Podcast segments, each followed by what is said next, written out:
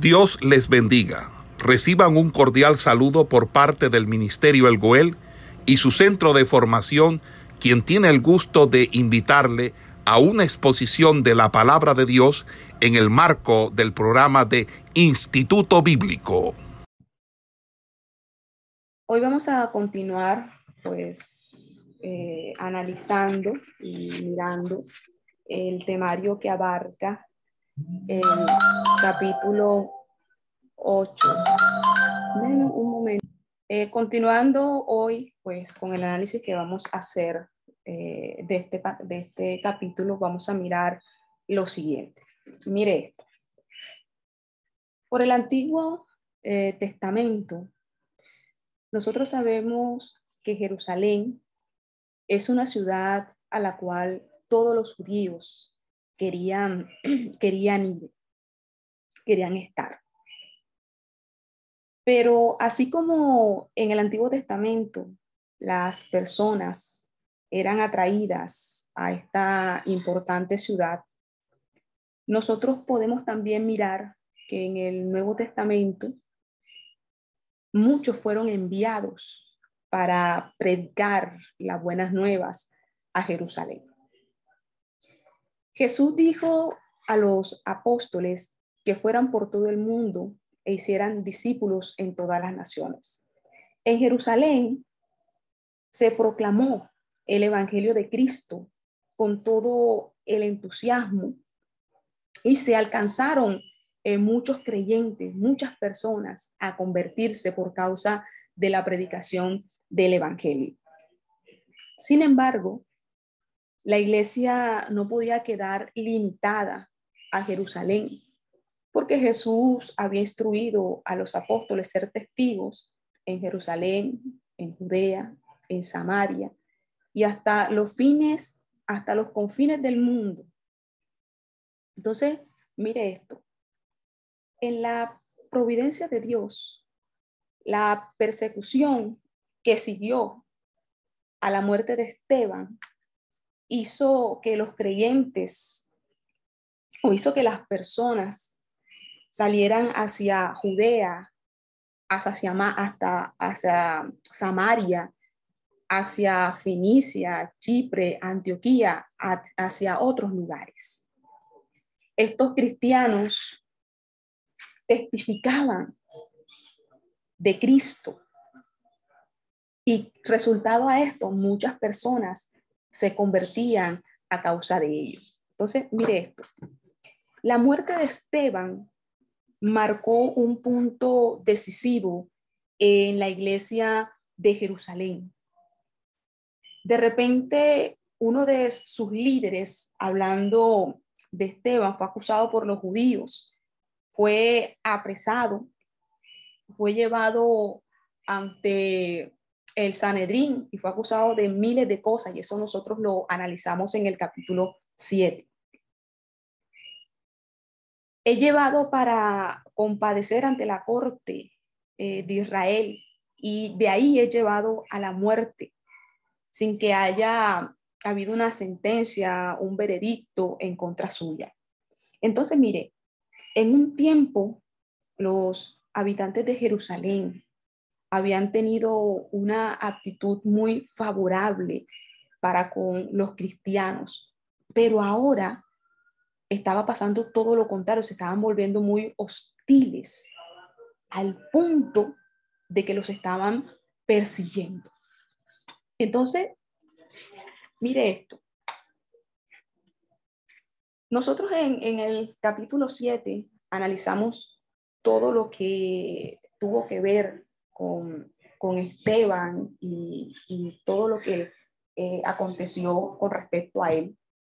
Y yo les decía eh, la clase pasada, de pasada, que dentro de las siete personas que se cogieron para servir a las mesas, dos habían sido los que habían sobresalido dentro de ese grupo, que era el caso de Esteban, que fue el que analizamos en el capítulo 7, y Felipe dos que destacaron dentro de esos siete varones que se escogieron en esa oportunidad. Hoy vamos a ver o vamos a analizar un poco el ministerio de Felipe. Entonces, mire lo siguiente. De los siete varones nombrados por los apóstoles para ministrar a las viudas en Jerusalén, Esteban y Felipe son los únicos eh, cuyas actividades son relatadas por Lucas. Ambos eran judíos de lengua griega que anunciaban, proclamaban el Evangelio de Cristo a los judíos que no hablaban arameo. Esteban predicó en Jerusalén, Felipe predicó en Samaria. Cuando la persecución eh, hizo que los cristianos salieran eh, expulsados de, Jerusalén, ellos fueron a, a comunidades rurales, en el caso de Judea, en el caso de Samaria. Y allí ellos testificaron de Jesucristo y dieron a conocer el Evangelio.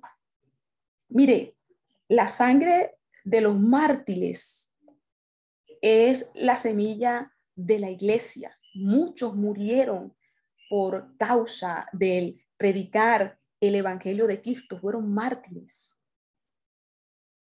Y mire esto, este proverbio que ha perdurado a través de los tiempos probó ser verdad para los cristianos que fueron perseguidos a partir de la muerte de Esteban.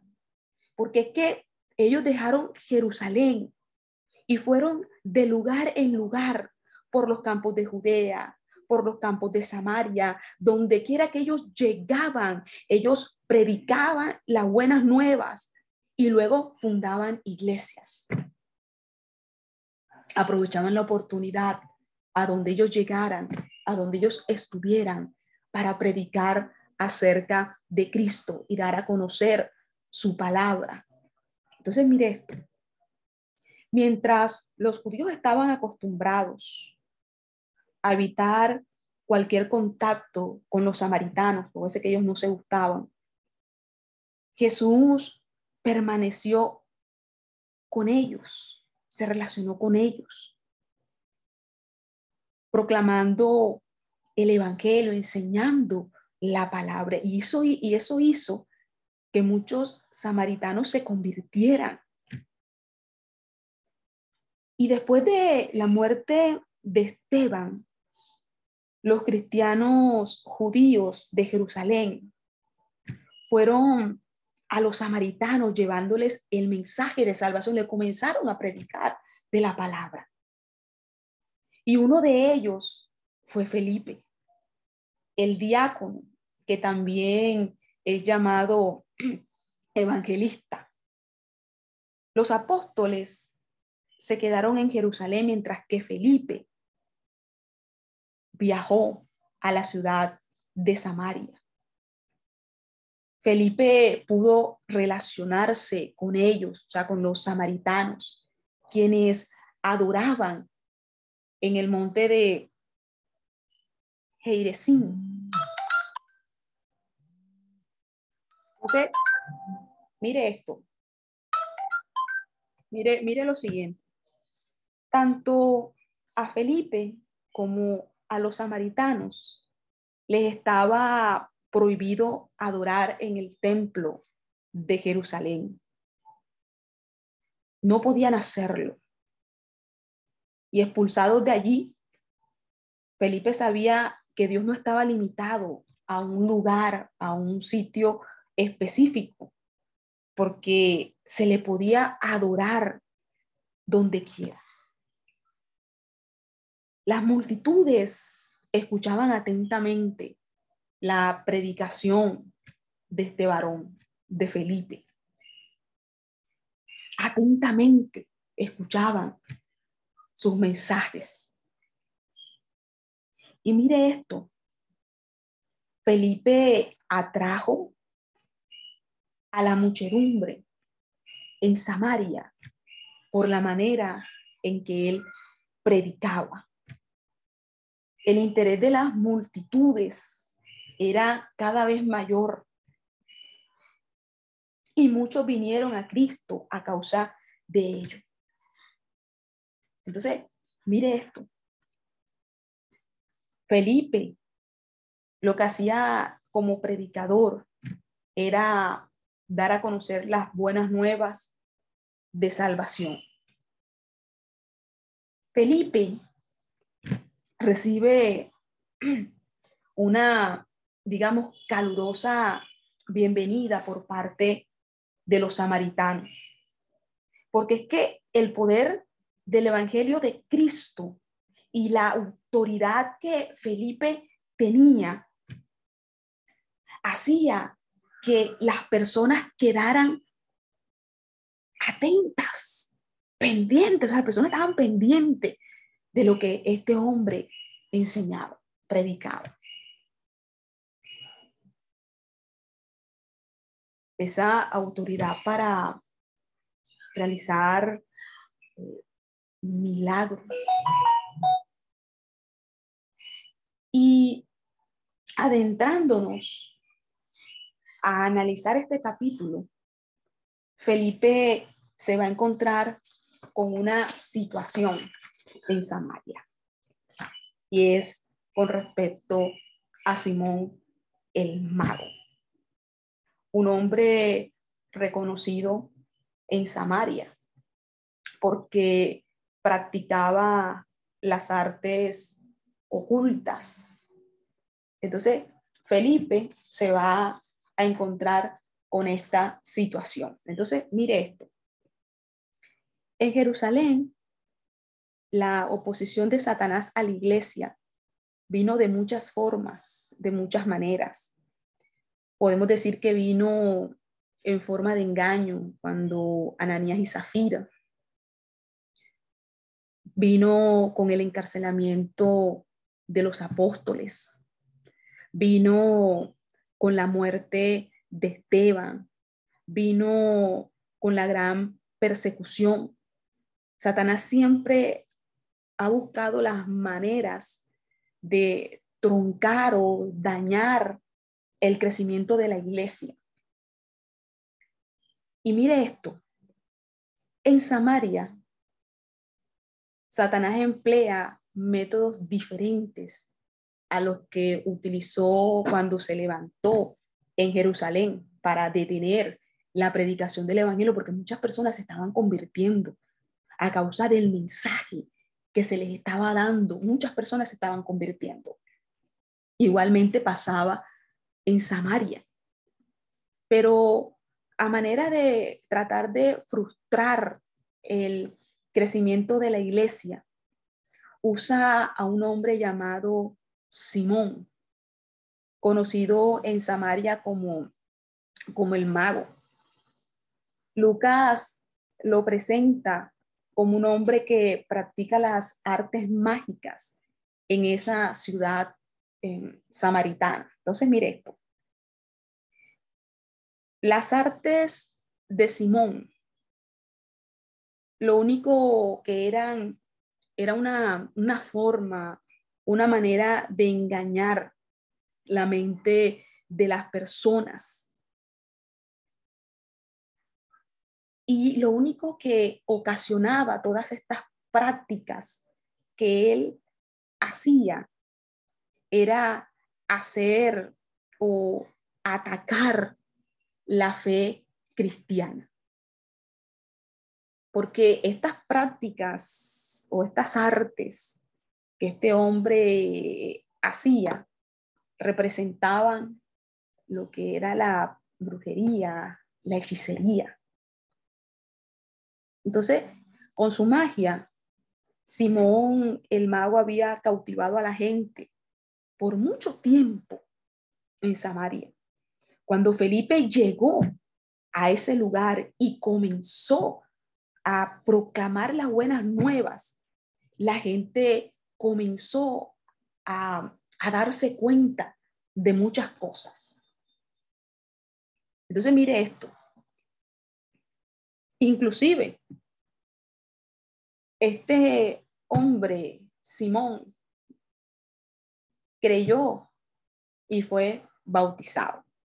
Pero mire esto, antes de su conversión, este hombre alardeaba de ser alguien grande. De hecho, la gente en Samaria le respetaba porque creía que este hombre había recibido poderes divinos para poder hacer todo lo que hacía. Pues eso es lo que las, las personas en aquel lugar pensaban. Entonces, mire lo siguiente, eh, analizando esta situación con este hombre.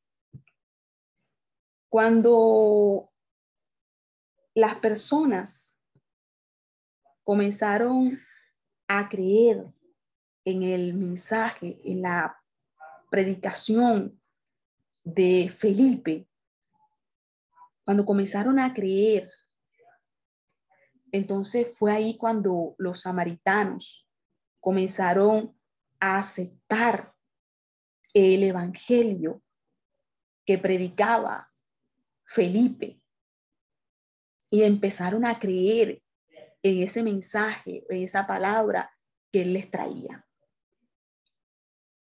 Felipe proclamaba el nombre de Jesucristo a los samaritanos y los samaritanos oían todo el evangelio de salvación y notaban algo completamente diferente en Felipe, cosa que este varón Simón el mago en sus tantos años de estar en Samaria con todo lo que hacía, nunca les había podido dar.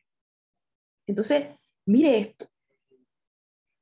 Los samaritanos comienzan a responder a esa predicación y ese mensaje, tanto así que ellos comienzan a bautizarse. Entonces, mire lo siguiente, en donde estábamos mirando aquí.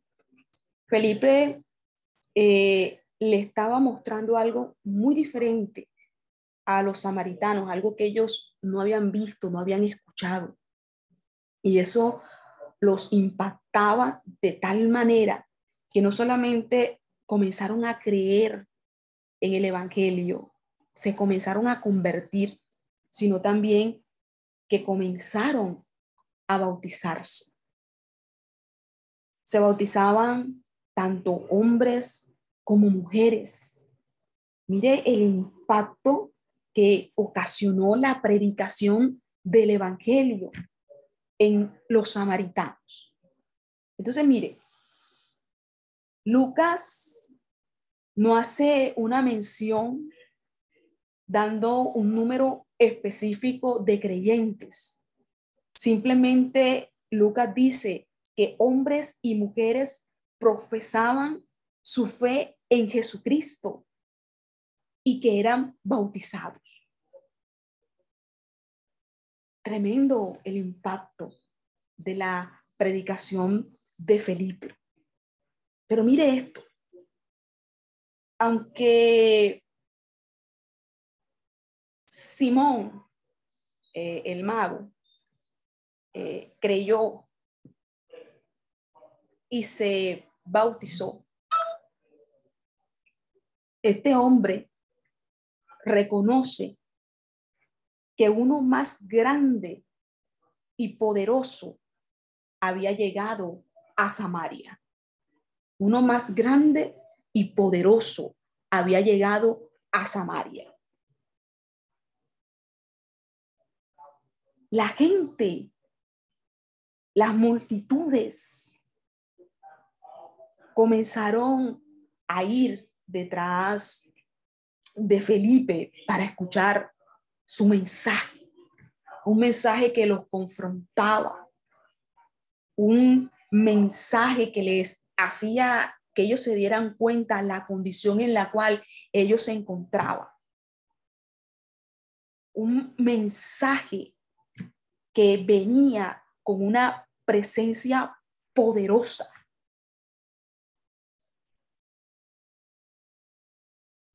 la predicación de, de Felipe cambió muchas vidas, transformó muchos corazones. Pero este hombre del que nosotros hemos venido hablando, eh, Simón el Mago, a pesar de haber creído y a pesar de haberse bautizado, este hombre no se había convertido realmente, porque él pensaba o, o él creía que el bautismo era un signo de, como de que él iba a adquirir un poder eh, superior, que le iba a hacer que él hiciera cosas grandes y que al momento de él hacerlos, la gente le iba a pagar o iba a obtener una ganancia de ello. Sea, lo estaba viendo como un signo peso. Y él pensaba que a través del bautismo, él iba pues, a tener ese mismo eh, poder eh, que se veía eh, manifestado en la vida de Felipe. O sea, pensaba que él podía seguir haciendo ese negocio casi antes, este, creyendo y bautizándose. O sea, él no se había convertido realmente eh, al Señor. Ahora, ahora bien, mire esto, que vamos eh, a seguir analizando eh, aquí. Hoy en día, son muy comunes eh, las prácticas eh, ocultistas. De hecho, muchas personas les gusta ir eh, y practicar este tipo de cosas, de espiritismo, de cuestiones de horóscopo, de que le lean la fortuna y todas esas cosas que están asociadas a eso. Y hoy en día es muy común que la gente practique eh, este, tipo, este tipo de cosas. Pero esto es algo que no es nuevo, eso es algo que viene de mucho tiempo atrás. De mucho tiempo la gente ha estado eh, en estas prácticas de ocultismo. Entonces, mire lo siguiente. Gente que se mete en el ocultismo deseando eh, información, eh, buscando eh, poder, buscando riqueza, tantas cosas que la gente busca y cree que lo va a conseguir a través de estos medios. Entonces, mire esto. Vean, mire lo siguiente. Tanto el Antiguo como el Nuevo Testamento denuncia las prácticas abominables del ocultismo. Dios quiere que su pueblo siempre tenga puesta su confianza únicamente en Él. Por eso que usted ve que en la Biblia dice, yo soy el Señor tu Dios, el que cuida de sus hijos, y el que satisface todas nuestras necesidades.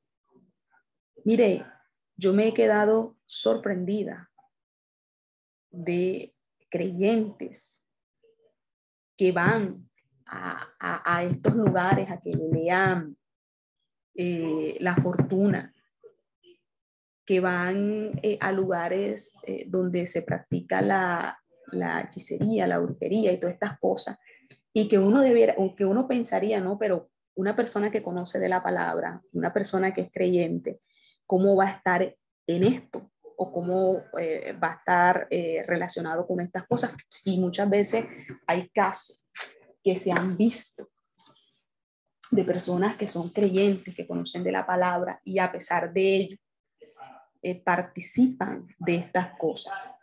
Pero la Biblia dice que es abominación para Dios y que todas las cosas que nosotros necesitamos, Dios es el que nos las va a proveer.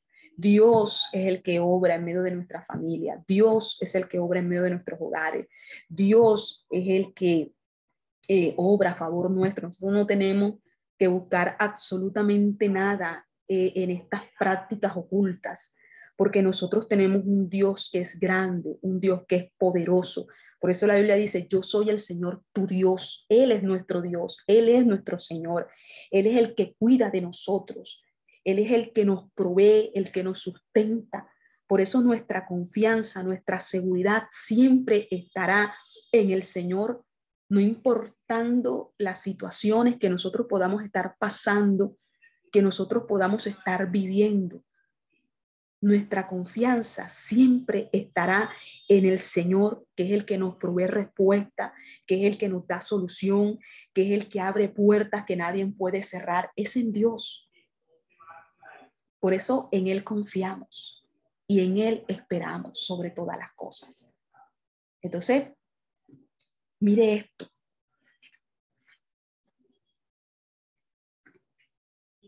Lucas desarrolla un, digamos, un círculo concéntrico, comparables a las ondas que produce una piedra cuando es lanzada a un agua que es quieta. No sé si usted lo ha hecho, cuando usted va a un sitio que el agua es quieta y usted tira una piedra, usted ve que al momento de correr esa piedra se comienzan a hacer unas ondas a causa de ellas.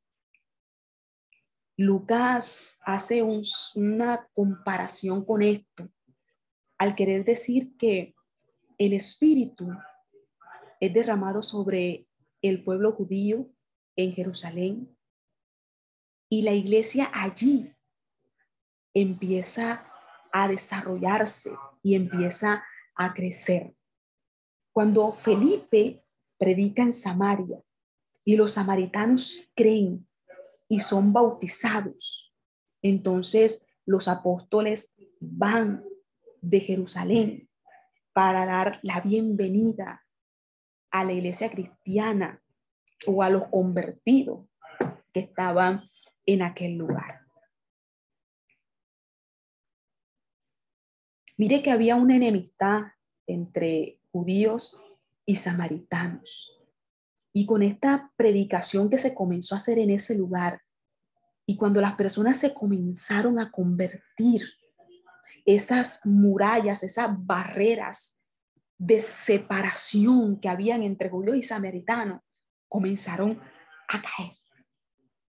Comenzaron a ser quitadas a causa de la predicación del Evangelio de Cristo, porque es que algo que hace la predicación y algo que hace cuando una persona verdaderamente se convierte al Señor es que no solamente eh, su corazón es cambiado, es transformado, sino que todos los conceptos o pensamientos que tenía también son cambiados.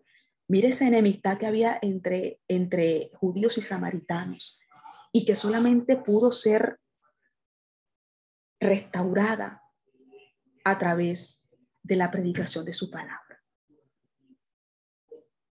Al ser tocados por esa palabra, que hizo que sus pensamientos de enemistad, que hizo que, que, que lo que hacía que hubiera esa eh, esa mala relación entre ellos cambiara por completo, porque eso es lo que hace Cristo cuando viene a la vida del hombre.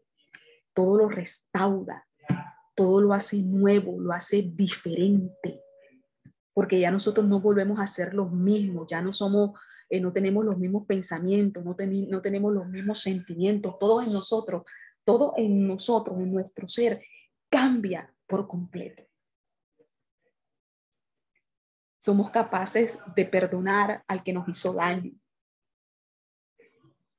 Somos eh, capaces de reconciliarnos con aquel que estaba, estábamos enemistados, pero ¿qué hace eso? Cuando uno verdaderamente se convierte, se arrepiente genuinamente, es que cambia todo en nosotros. Y eso fue lo que hizo la predicación que esa enemistad que existía entre ellos se quitara. Entonces, mire esto, que vamos a seguir eh, mirando allí eh, eh, en este análisis que estamos haciendo. Y es lo siguiente. Mire.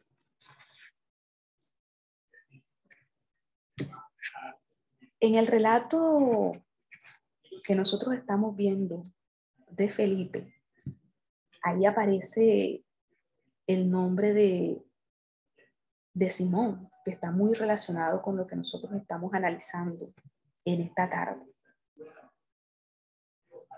Y mire esto. El relato relacionado con Simón, que es un es un, digamos, un, contra, es un, un contraste directo con el don del Espíritu Santo dado por Dios a los samaritanos. Hábilmente Lucas contrapone la generosidad de Bernabé a el engaño que habían hecho eh, Ananías y Zafira. Y no solamente esto, Lucas compara el majestuoso poder de Dios con esa influencia malvada de Satanás. Lucas presenta a los samaritanos recibiendo el Espíritu Santo en la iglesia que crece y que va en aumento en aquel lugar. Y Satanás usando a este Simón el mago, lo que buscaba era burlarse de la fe cristiana. La acción de Simón, el mago, revela que él no había experimentado una verdadera conversión y que él no había, no se había arrepentido realmente. Porque él lo que ve o lo que el análisis que él hace es que el recibir los dones de Dios era una manera, eh, como le decía ahorita, de ganar dinero, era como eh, algo mercantil. Lo estaba viendo eh, como algo para él obtener una ganancia personal. Entonces, mire, este hombre ofendió a Dios al poner o al querer poner al Espíritu Santo al mismo nivel de esos trucos eh, de magia y todas esas prácticas que él hacía. Al querer comprar el Espíritu de Dios eso demostró que no tenía él ni el más mínimo conocimiento de las cosas de Dios. mire esto.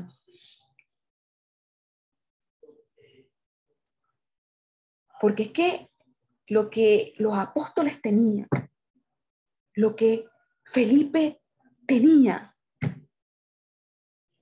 era un poder que había sido dado por Dios para que le glorificaran a Él. No les había sido dado a ellos para que ellos tuvieran algún beneficio económico. Y este hombre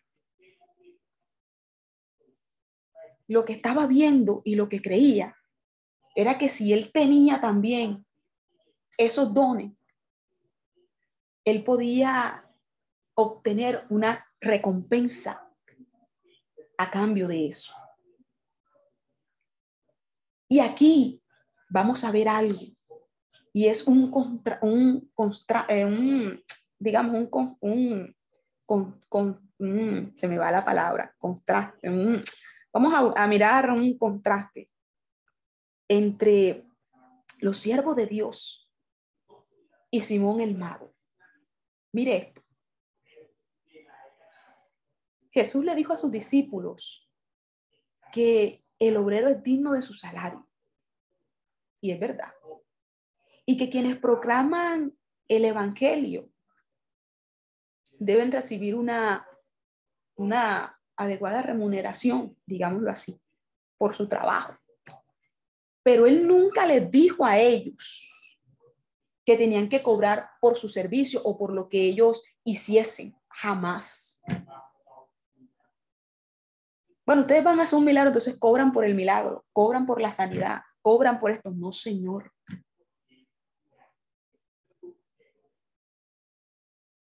Eso no les enseñó Jesús. Él les dijo que nunca tenían por qué cobrar por los servicios que ellos daban a los necesitados o, a las personas. De hecho,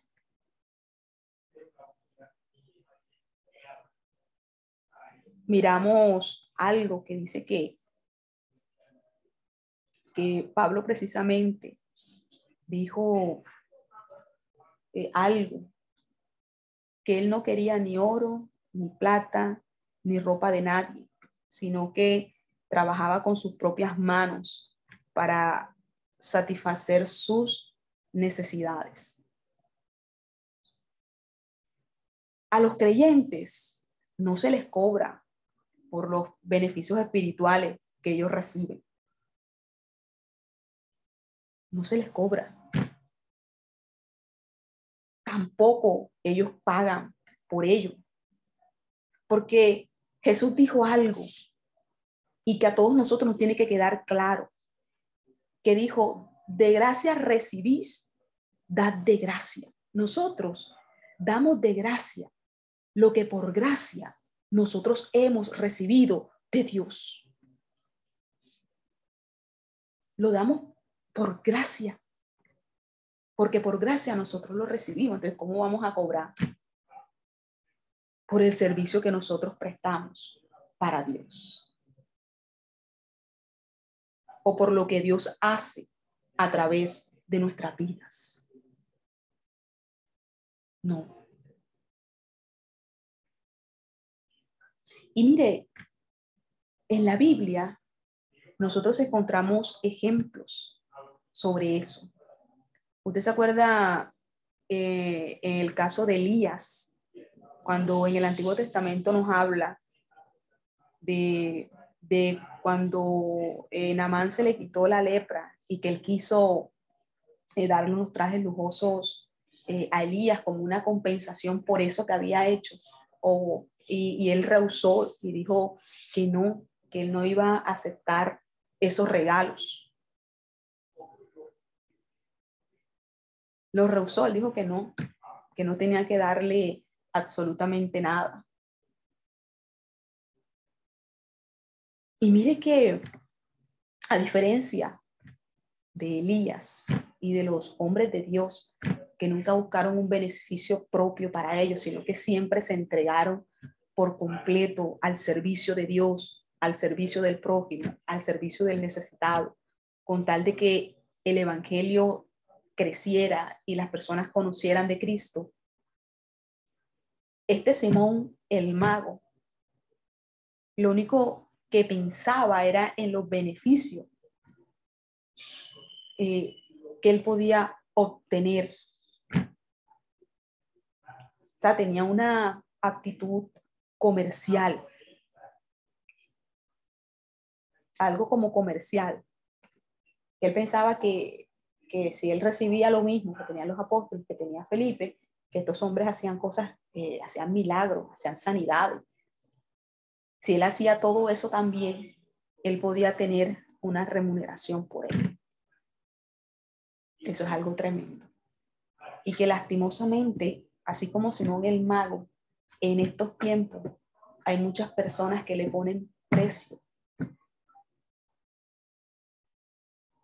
a las, eh, al servicio a Dios, haciendo que las personas paguen por una sanidad, que las personas paguen por un milagro, cuando eso es algo que Dios lo hace en donde Dios se glorifica para mostrar su poder, para mostrar su gloria en la vida del hombre, para que el hombre conozca que hay un Dios real, que hay un Dios verdadero, un Dios que puede sanar, un Dios que puede libertar, un Dios que puede romper cadenas, que puede romper ligaduras.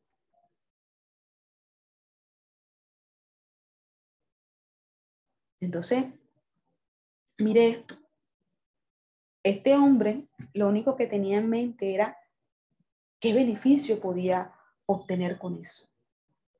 Y qué lamentable es que muchos creyentes o, ministros están cayendo en esta misma condición que estaba este hombre, buscando un beneficio económico, Entonces, mira lo siguiente, que vamos a seguir eh, eh, analizando eh, aquí. Mire esto. Entonces, Simón solo estaba pensando en los beneficios que él podía, que él podía obtener. O sea, tenía, como les decía ahorita, como una actitud comercial. Y por eso escucha que Pedro pronuncia una maldición en contra suya. Mire, mire, mire esto. Pedro eh, pronuncia una maldición en contra suya. Tu dinero perezca contigo, porque has pensado que el don de Dios se obtiene con dinero. Oiga, tremendas palabras duras. Tu dinero perezca contigo, porque has pensado que el don de Dios se obtiene con dinero.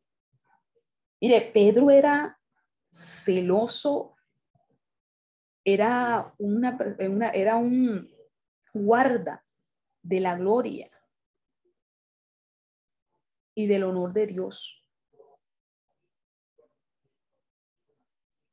Por eso es que mire estas palabras tan duras que le dice, tan fuertes que le dice, mira, tu dinero parezca contigo, porque has pensado que el don de Dios se obtiene con dinero. Tremendo.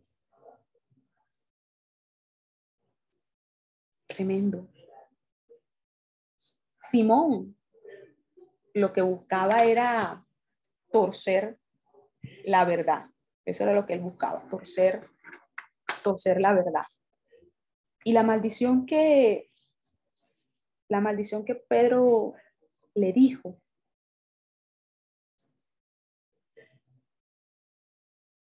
significaba o tenía, digámoslo así, ciertas implicaciones.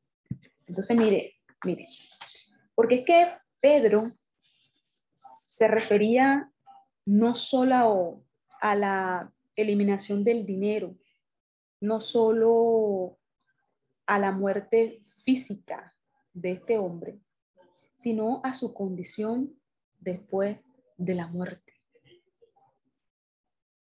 Porque es que el pecado de Simón consistió en valorar al Espíritu, al Espíritu de Dios en términos de, de dinero, como si eso fuera una suma, una cantidad.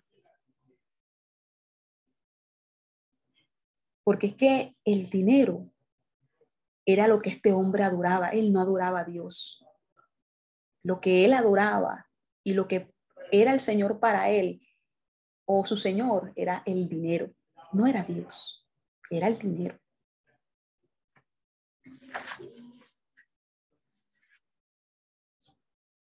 Entonces,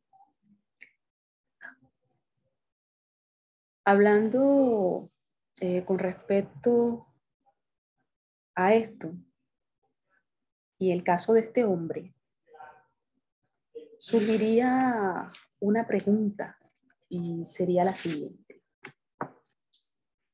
¿Fue alguna vez Simón el mago un verdadero creyente? Y le abro los micrófonos para que usted me responda. ¿Fue alguna vez Simón el mago un verdadero creyente? A ver quién me participa. Ir mirando algo allí. Mire esto. Lucas dice que Simón creyó y fue bautizado, ¿verdad? Aquí él usa el mismo verbo eh, para referirse a los samaritanos que aceptaron las buenas nuevas de salvación y que aceptaron el mensaje del reino de Dios. Pero Simón, si él verdaderamente hubiese experimentado una conversión genuina, verdadera, las evidencias en su vida habrían dado muestra de una fe verdadera. Se fuera evidenciado en él, pero fue todo lo contrario. Entonces, mire esto. Simón nunca experimentó una conversión genuina. Él nunca tuvo una fe verdadera. Su fe nunca estuvo arraigada y por lo tanto fue solo algo temporal. Por esta razón, Pedro le insistió de que él tenía que arrepentirse, o sea, que se arrepintiera, porque era necesario que él se convirtiera realmente. Por eso Pedro decía, arrepiéntete, arrepiente, arrepiéntete. Porque donde hay una fe genuina, hay un arrepentimiento genuino y verdadero. Pedro amonesta a Simón a arrepentirse, porque este hombre carecía de una fe auténtica. Por eso es que Pedro le dice, hombre, usted tiene que arrepentirse. Usted tiene que convertirse realmente. Entonces, mire esto. Aunque Lucas describe brevemente la reacción eh, de Simón a esa maldición o, a esas palabras que, Pedro le, que Pedro le dice, el consejo que Pedro le, da a este hombre es completamente claro tienes que arrepentirte.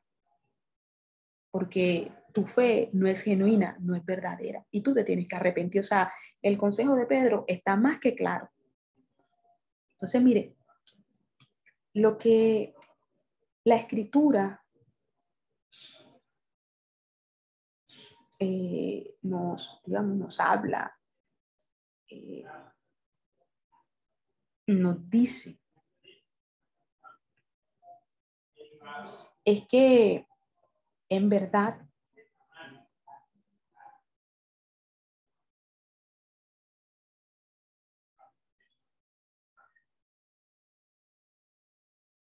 Mire esto, disculpe, que vamos a seguir eh, analizando aquí dentro de, este capítulo, que también tiene un tema o acabar con unos temas muy importantes, es lo siguiente. Mire, lo que la escritura nos revela es solo que Simón pidió la oración de la iglesia. En verdad, nadie nos pide que emitamos un juicio sobre el destino de este hombre. Por lo tanto, hacemos, eh, bien, digamos así, en dejar este asunto o este tema referente a él. El día, al día que nos habla o hace referencia a la Biblia eh, acerca del final o el juicio que Dios ha de emitir. Pero habiendo, eh, digamos, testificado y hablado la palabra de Dios, tanto Pedro como Juan, o sea, los apóstoles, terminan poniendo fin a su visita a Samaria o en Samaria. Ya ellos habían alcanzado un objetivo. ¿Y cuál era el objetivo de estos hombres? De que los samaritanos se convirtieran al Señor y quisieran parte de la iglesia de Cristo. Ese era su objetivo. Esa era su finalidad de llegar ahí a Samaria, de que la iglesia se expandiera y que ellos también fueran alcanzados por Cristo. También por las situaciones que se fueron presentando en el momento en que ellos estuvieron predicando el Evangelio, como fue la situación de este varón Simón el Mago. Siempre dentro de la predicación o cada vez que la iglesia se levanta a predicar de Cristo, el enemigo siempre va a hacer oposición y va a utilizar todas las maneras, métodos posibles para troncar ese trabajo que es tan necesario para que las almas puedan llegar a los pies de Cristo, para arrebatárselas a Satanás y sacarla de esa cautividad en la cual ella se encuentra. Siempre él va a tratar de poner obstáculos, así como se los colocó a Felipe, como se los colocó a los apóstoles, así como nos los coloca cada uno de nosotros cuando nosotros queremos predicar la palabra del Señor y como muchos se levantan o se nos levantan a causa de la predicación del Evangelio. Entonces, mire esto, Ellos habían logrado su cometido y era que muchos en Samaria se convirtieran al Evangelio y quisieran parte de la iglesia de Cristo. Entonces, ¿qué pasaba eh, con esta situación? Que tanto los apóstoles como Felipe tenían ahora, eh, digamos, libertad para dejar Samaria y comenzar a llegar a otros lugares. Habían predicado en Jerusalén, habían predicado en Samaria, las personas se estaban convirtiendo, ahora podían ir a, a otros lugares y seguir predicando, ya tenían esa libertad para seguir enseñando. Entonces, ellos nunca se detuvieron, como nosotros tampoco nos podemos detener nosotros tenemos que aprender a aprovechar las oportunidades que Dios nos da en el trabajo, en la escuela, eh, en la universidad, con nuestra familia. Dios siempre nos dará la oportunidad para que nosotros prediquemos de su palabra a algún compañero eh, que trabaja con nosotros, algún familiar, quizás algún vecino, Siempre hay oportunidades. El que va de pronto eh, con usted al lado, eh, el, que va sentado en el bus, quizás el, el, el chofer el taxista, que el persona, eh, la persona que, que, lo está transportando. O sea, siempre habrá oportunidades para nosotros predicar la palabra de Dios. Los apóstoles, inclusive Felipe, ellos no se detenían.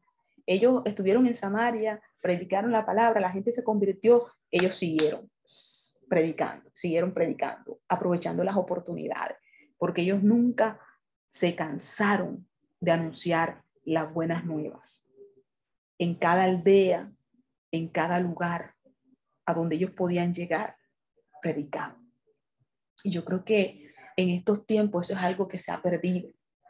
Las personas no sé si es por pena, si es por temor o, o porque la gente no sepa que somos cristianos, eh, no le predicamos, a veces nuestra familia no le predicamos, que son los primeros que nosotros tenemos que, que predicar el Evangelio, que son los que más cerca están a nosotros. Y muchas veces ni le decimos Dios te bendiga a nuestros familiares, al compañero que se sienta al lado con usted en el trabajo, que usted lo ve todos los días, desde la mañana hasta la tarde, y no es capaz de, de predicarle a Cristo. Y no es capaz de decir absolutamente nada ni de testificar. Es que a veces ni siquiera necesita usted coger la Biblia para predicar a la persona con un testimonio de algo que Dios hizo en usted. Usted está predicando del Señor. Entonces, esto es un ejemplo tan precioso y tan maravilloso que nos dan eh, los apóstoles, que nos da el mismo Felipe, de lo necesario que se hace que la iglesia se volque a predicar a Cristo en unos tiempos tan duros, tan peligrosos, en unos tiempos en donde la maldad abunda, en unos tiempos donde el pecado está a la orden del día, donde las personas le han dado la espalda a Dios para irse tras sus deleites, tras sus placeres. Es tiempo de que la iglesia se levante, como se levantaron los apóstoles, como se levantó Felipe, y comience a pregonar a voz en cuello el evangelio de la salvación. Se hace necesario. Entonces, mire esto, eh, que nosotros podemos mirar eh, allí. Ya el trabajo, pues en Samaria, ya estaba hecho, ya estaba listo. Y lo que yo le digo, Felipe hizo el trabajo que Dios le encomendó en Samaria, pero no se quedó quieto. Después de allí pasa algo. Y es lo siguiente. El próximo eh, relato o segmento que nosotros encontramos dentro de este capítulo 8 es el siguiente. Felipe recibe una orden de viajar a Gaza, que está al sur de Jerusalén. Ahora Lucas comienza a narrar o a describir otra etapa dentro de ese ministerio que estaba desarrollando Felipe. Primeramente lo vemos, digamos, en un primer escenario, que fue la predicación que hizo en Samaria a los samaritanos. Ahora lo vemos en un segundo escenario y es el explicar eh, las escrituras a un gentil convertido al judaísmo. Mire esto.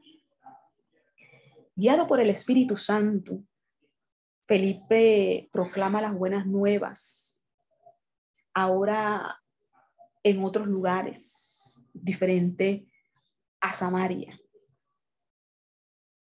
Como judío de la dispersión, Felipe hablaba griego y tenía un papel distintivo, diferente, porque había muchas personas que se estaban convirtiendo, que no hablaban arameo, sino que hablaban griego. Y el hecho de que Felipe hablara ese mismo idioma contribuía y ayudaba que él pudiera alcanzar a otros más. Entonces, mire esto va de Samaria hasta la parte sur de Judea, o sea, hasta llegar a Gaza, porque es que ahora viene una orden que le dan a Felipe de hacer algo allí. Y vamos a ver esto. En el caso de Felipe, Lucas revela o habla o comienza a hacer una descripción donde dice que el ángel del Señor habló a Felipe y le dijo, levántate y ve hacia el sur, porque el camino que desciende de Jerusalén, eh, de Jerusalén a Gaza. Lucas habla o, nos dice que Felipe estaba al servicio del Señor y que a través de un ángel se le daba una orden a Felipe. se le apareció, le habló en una visión, pero el mensaje era claro. Levántate y ve hacia el sur por el camino que desciende de Jerusalén a Gaza. El ángel le da unas instrucciones para que él haga arreglos para un viaje. Le dice la dirección hacia donde él debe de viajar. Le dice el camino que él debe de tomar. Y le dice, pasando los cerros de Judá y luego dobla eh, hacia el oeste de la ciudad costera de Gaza. O sea, le da todas las instrucciones, le da todos los pasos de lo que él tiene que hacer. Entonces, mire, Felipe escucha obedientemente las instrucciones que recibe. Se prepara para un largo viaje y sale tomando justamente el camino del desierto rumbo a Gaza. Debido a que este camino era poco usual, porque no todo el mundo tomaba este camino o tomaba esa dirección, Felipe se da cuenta de algo y es que algo extraordinario iba a ocurrir, porque no era muy usual que ese camino se tomase. Dice que ve un carruaje ocupado por un hombre de color viajando de Jerusalén a Gaza. El viajero es de Etiopía. Mire, Felipe no tuvo problemas para identificar al etíope por su raza, por su lenguaje, por la forma en que él estaba vestido, o sea, lo, era fácil de identificar. En su providencia, Dios guía a Felipe hasta el etíope. Justo en el momento en que este hombre está leyendo en voz alta la profecía mesiánica que está en el libro de Isaías. Justamente Felipe llega cuando este hombre está hablando fuerte, en voz alta, está leyendo esta profecía. Dios iba a hacer algo y iba a usar a Felipe para ese trabajo. Entonces, mire, el eunuco que lee o que está leyendo no puede entender es eso que dice allí o el mensaje de Isaías. Y él necesitaba que alguien se lo explicase. Algo precioso iba a pasar allí. Además, está leyendo en griego. Imagínese usted, y Felipe hablaba griego.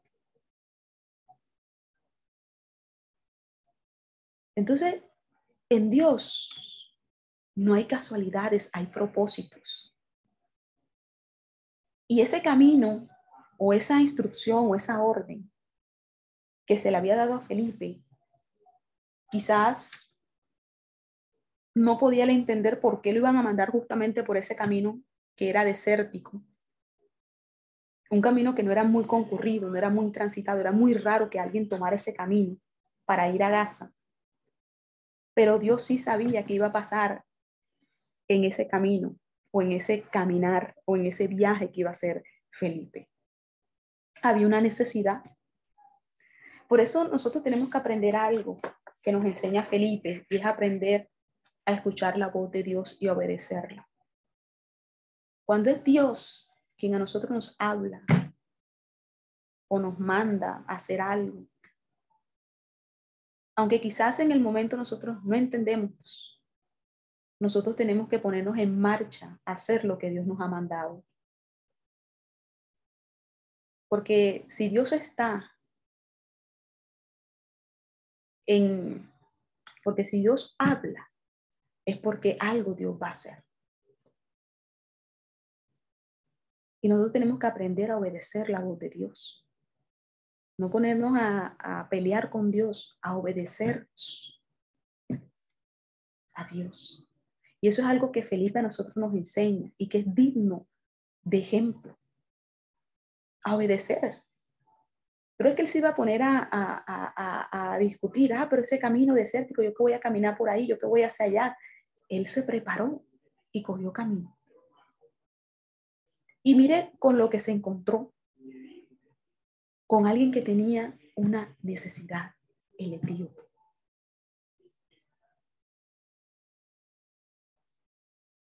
Cuando nosotros aprendemos a obedecer a Dios, nosotros nos vamos a encontrar con cosas maravillosas que Dios hace o hará a través nuestro. Así como en esta, en esta oportunidad, en esta ocasión lo hizo con Felipe, así también lo puede hacer con cada uno de nosotros, siempre y cuando aprendamos a obedecerle. A no pelear, porque pelear con Dios nunca ganaremos la batalla. Hay que obedecerle, porque si Dios nos manda hacer algo, es porque algo va a suceder, algo Él va a hacer. Entonces mire esto, mire, mire, mire esto, que vamos a seguir mirando aquí en el caso de, Felipe y esta situación en donde Dios se iba a glorificar a través de Felipe.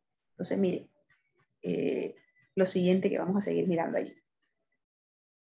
Entonces, esta es una oportunidad maravillosa que Felipe tiene para enseñar el Evangelio de Cristo.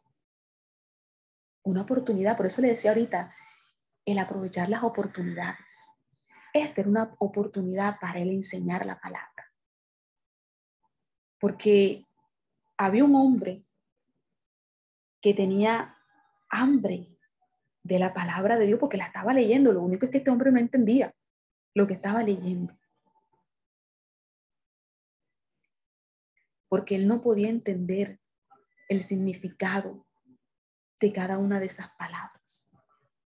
Entonces ahí cuando Felipe, guiado por el Espíritu Santo, escucha las palabras que este hombre va diciendo, va pronunciando, y sabe que Dios le ha puesto ahí, justamente en ese momento preciso, para guiarlo el eunuco etíope a Cristo. O sea, cuando él vio ese cuadro, él vio esa situación, él entendió que Dios lo había puesto allí, justamente en ese momento, para que él guiara a ese varón a Cristo. Ahí fue que él comprendió el por qué Dios le dijo, coge el camino del desierto, comienza a caminar. Cuando él vio ahí el carruaje, cuando él escuchó a este hombre eh, leer, entendió, entendió. Para eso fue que Dios me dijo que comenzara a caminar, hiciera esa ruta, hiciera este recorrido. Entonces, mire, él escucha que este hombre está leyendo. Y él opta, Felipe, por interrumpir la lectura que le estaba haciendo. Pero le interrumpe no por una mala educación, sino porque él está escuchando lo que este hombre está está diciendo que no entiende, que no comprende. Y esa es una oportunidad que Felipe utiliza para poder comenzar a enseñarle la palabra. O sea, para ayudarle a entender las escrituras, ayudarle a entender eso que él estaba allí leyendo en voz alta. Entonces, mire, el eunuco se vuelve a Felipe, que como judío conoce las profecías y como cristiano sabe explicar, interpretar. Jesucristo es el centro de estas profecías, porque Él es aquel acerca de quien el profeta Isaías escribe. acerca de él es el que está escribiendo. El Evangelio de Cristo comienza con esas profecías mesiánicas y muestra que Jesús las ha cumplido, muchas de ellas. Es más, Cristo envía a sus siervos a interpretar, a enseñar la palabra o dar el mensaje de salvación a la gente que está lista para recibir, para escuchar. El etíope estaba listo para escuchar lo que Felipe le iba a decir. Estaba listo para escuchar.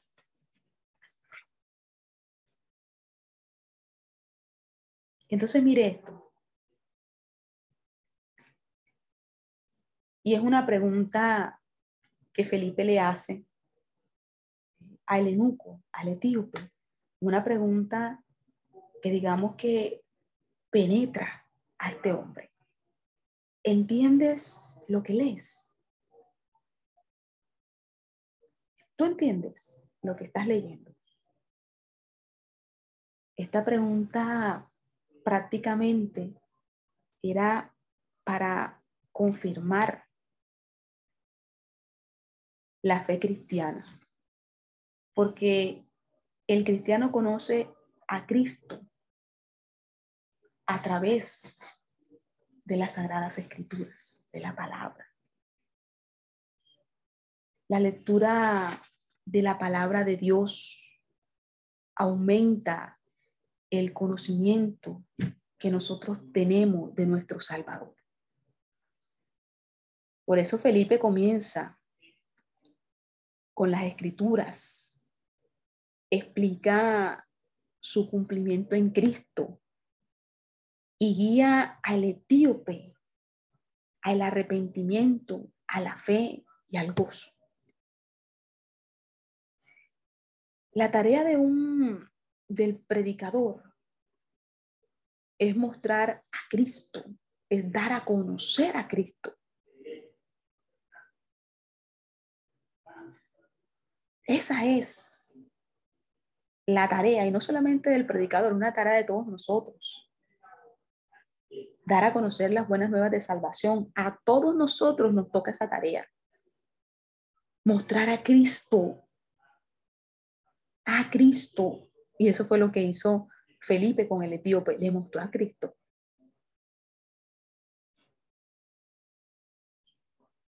Entonces, mire, Lucas menciona el pasaje donde dice que el eunuco, el etíope, leía mientras viajaba de Jerusalén a Gaza. Pero Lucas no registra la explicación que le da Felipe al ocupante del carruaje, o sea, no, no registra la explicación que le da.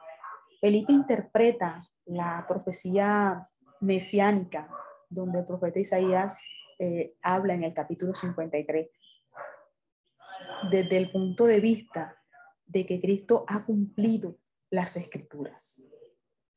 Es decir, todas las profecías mesiánicas deben ser, deben ser entendidas como cumplidas por Cristo. Entonces, mire, mire, mire lo siguiente que vamos Vamos a mirar aquí.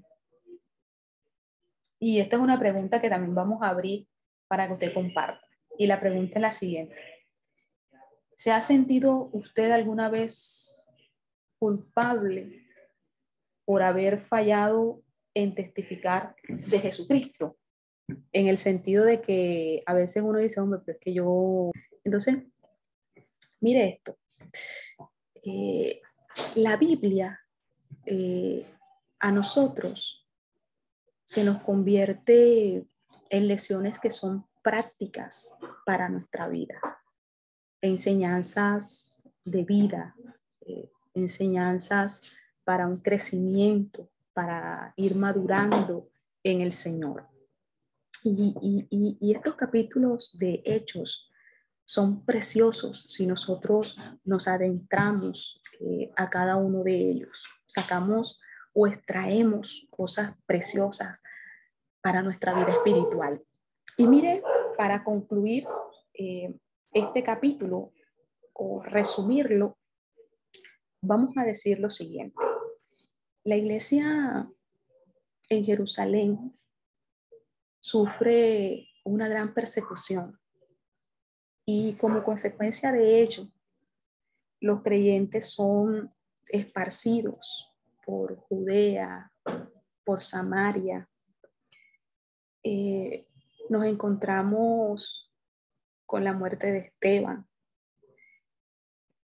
Nos encontramos como eh, Saulo, que es alguien que vamos a comenzar a analizar en los capítulos que vienen, se levanta eh, en contra de la iglesia y sus miles de intentos de querer destruirla. Vemos la predicación de Felipe en Samaria y, esos milagros de, de sanidad que él hace. Nos encontramos eh, también con esta situación de Simón el Mago, que logra una cierta reputación en Samaria, porque este era un hombre muy conocido. Pero vemos también cómo la predicación de Felipe contrarresta todo esto que este hombre eh, por muchos años mostró o dio a conocer a las personas en Samaria. Vemos cómo los creyentes son convertidos, cómo los creyentes son bautizados. Vemos cómo la iglesia comienza a crecer, a expandirse, cómo se cae esa enemistad que había entre judíos y samaritanos, eh, vamos a encontrarnos con esta situación de Felipe, con el etíope.